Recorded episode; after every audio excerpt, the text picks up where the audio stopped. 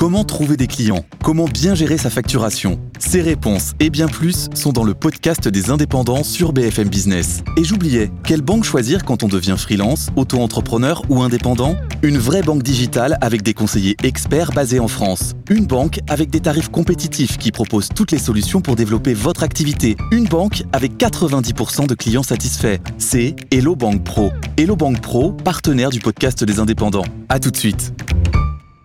Euh, on va euh, regarder les dernières informations que va nous fournir maintenant le service police-justice de BFM TV à propos de l'attaque qui s'est produite gare de Lyon. C'était samedi dernier. Vous savez que euh, l'assaillant muni d'un marteau et d'un couteau a agressé trois personnes, blessé grièvement, d'autres euh, plus légèrement touché. Euh, actuellement, il a été, euh, il a été entendu sous mode de garde à vue. Pas de motif terroriste, toujours. Tout à l'heure, ses avocats parlaient sur BFM TV.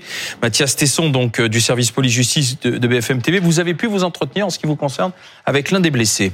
Oui, absolument. Il s'appelle euh, Christophe, il a 56 ans, il vit dans les Yvelines et euh, samedi matin, aux alentours de 7h30, 8h, il se trouvait donc dans euh, ce hall 3 de la gare de Lyon. Il s'apprêtait à partir en vacances au ski lorsqu'il est tombé sur cet agresseur de 32 ans. À ce moment-là, dit-il, cet homme eh bien, est déjà aux prises avec un autre homme qui, on le sait, lui a été plus gravement blessé.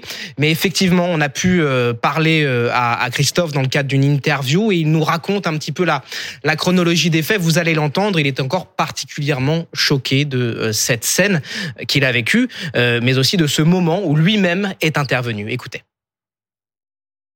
J'arrive sur euh, l'esplanade du hall 3.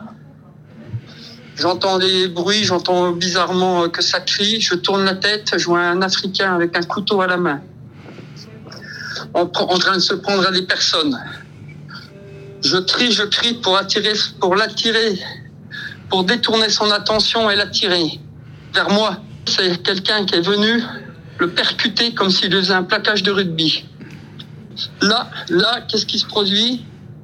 Je me dis, faut, là, c'est le moment de lui sauter dessus. Donc je saute sur l'agresseur. Il me plante un coup de couteau dans le cou j'ai quasiment rien senti. J'avais l'impression que le couteau s'enfonçait même pas dans ma peau, que la peau n'était même pas traversée. Je pousse donc avec ma main le couteau et je crie le couteau, le couteau. J'ai 15 points de suture. J'ai une bonne dizaine de points de suture dans la main aussi. Et après, j'ai vu un gros pied qui venait écraser le bras du, de l'agresseur. Et là, je me suis dit, bon, ben, c'est bon, il y a du monde qui arrive. Voilà, il vous raconte son intervention, euh, mais c'est un homme qui se sent un peu seul aujourd'hui. Pourquoi? Oui, absolument. Déjà, on peut préciser en préambule que cet homme euh, n'est pas très à l'aise avec le, le, terme de héros, même si effectivement euh, euh les actes euh, qu'il a qu'il a fait ce matin-là ont peut-être permis d'éviter un bilan encore un peu plus lourd. Mais il très courageux. Oui, voilà.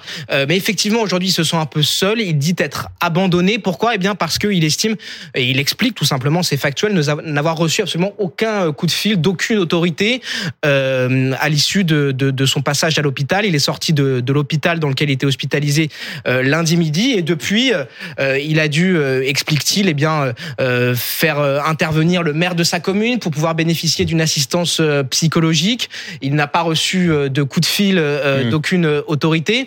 voilà, c'est un homme qui aujourd'hui est choqué par ce qui lui est arrivé et qui aurait espéré, qui aurait aimé recevoir un petit peu plus de soutien officiel par rapport à, à, à ce qu'il a fait et ce qui lui est arrivé. On a vu euh, une photo de, hmm. de, de, de, sa blessure à la gorge. On va y venir dans un instant, mais on, on va l'écouter justement. Je me dis, il faut quand même un soutien psychologique parce que bon, euh, je sais pas ce qui peut arriver par la suite.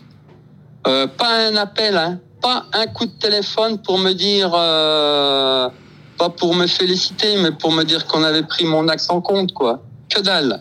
Personne ne m'a jamais appelé. J'ai quand même un coup de couteau à 3 cm de la carotide où j'ai risqué ma vie, quoi. Non seulement j'ai risqué ma vie en sautant dessus, mais moi, il y a y a quand même l'acte physique du, du, couteau planté dans la gorge, quoi.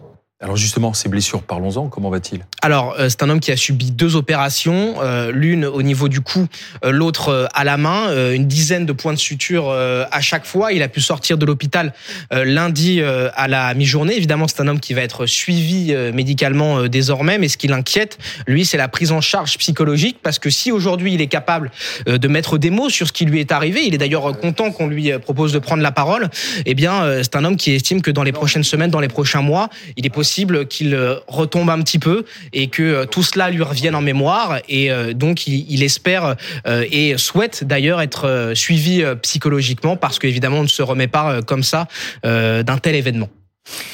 Euh, merci Mathias Tesson. Donc rappelons que en ce qui concerne euh, l'agresseur, euh... lui, il a été mis en examen pour tentative d'assassinat au pluriel et depuis euh, placé en détention provisoire. C'est une information judiciaire qui est désormais ouverte. C'est le temps long avec plusieurs années d'instruction, avec au cœur très probablement de cette instruction, eh bien l'état psychique et psychologique de, de, cet homme qui pose aujourd'hui encore question. Voilà, Mathias Tesson du service police justice de BFM TV.